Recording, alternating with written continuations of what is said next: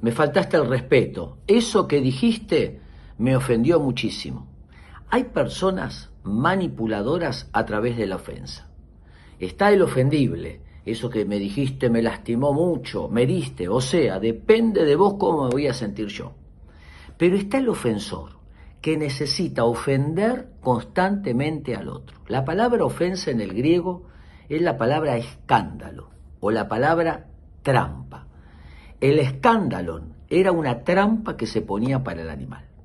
Y el ofensor lo que quiere hacer es ponerte una espina, una trampa para morder y para que te sientas mal. Tres ideas anoté. Primero, el ofensor gana si yo me ofendo.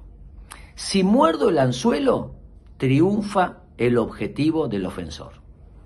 Segundo, él no es mi autoridad. Las personas que lastiman no tienen ninguna autoridad ni derecho que evaluemos y pensemos nada de lo que dicen. Y lo tercero, volar más alto. Leí que cuando las, los cuervos molestan a las águilas, las águilas lo que hacen es volar más alto porque los cuervos no, no alcanzan esa altura, no soportan la luz del sol. Y me parece una metáfora muy linda, volar más alto hasta perderlos de vista.